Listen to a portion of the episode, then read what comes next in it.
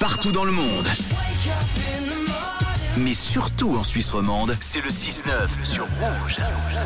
Et nouveau rendez-vous désormais le mardi. Mardi, c'est Mamie. Camille, tu t'invites directement dans les cuisines des restaurants lausannois pour demander aux chefs de ces établissements, en quelque sorte, leurs recettes de grand-mère. Oui, voilà. Alors aujourd'hui, on va aller ensemble dans les cuisines du Père Bacco. C'est un très très bon restaurant italien qui est à Lausanne, où j'ai demandé à Christian, qui est le chef cuisinier, de nous donner tout plein d'astuces pour faire une bonne sauce tomate.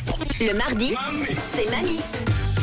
Et oui, parce que la sauce tomate, c'est bon, mais encore faut-il savoir la faire. Alors moi, j'ai souvent entendu dire que pour faire une bonne sauce tomate, à l'époque, on utilisait tout ce qui était couenne de porc. Alors on a Chris qui va nous livrer tous ses bons conseils pour faire une sauce tomate. Bonjour Chris.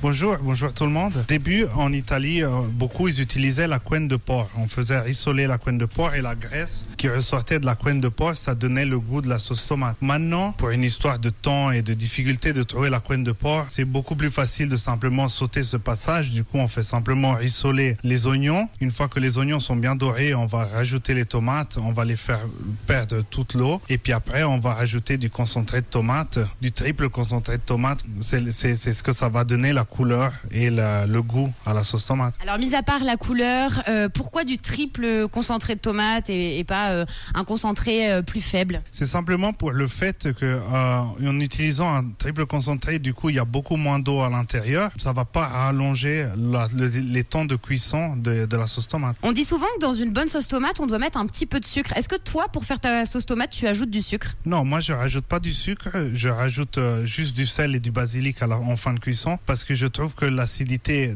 de base de la tomate est un plus pour nos pâtes qui sont déjà sucrées de base. Du coup, avoir un peu d'acide, ça va contraster les goûts de, de nos plats. Et donc au niveau du sel, tu attends que ta sauce tomate est complètement finie de cuire pour ajouter le sel? Oui, j'attends complètement que ça a fini de cuire parce que je vais avoir le, le goût exact que je, je, je veux sentir. Et je rajoute le basilic aussi en fin de cuisson quand la température s'est un peu baissée. C'est plus à 180 degrés quand ça bout. Ça va être beaucoup plus bas. Du coup, ça va être vers les 70, 80 degrés et ça va donner toute la différence. Donc pour une bonne sauce tomate de mamie, on met le sel en fin de cuisson, le basilic c'est pareil, pas de sucre et du triple concentré de tomate. C'est ça Chris? Exactement. Et bon appétit.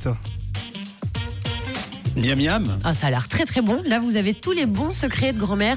Vous l'avez entendu, c'est important. Un triple concentré de tomate. Moi, je ne savais pas pour faire la bonne sauce tomate à l'italienne. Testez la recette, puis vous nous direz si c'était bon. Le mardi, c'est Mamie. On dit toujours qu'il faut voir midi à sa porte. Faux Il faut voir le 6-9 à sa porte.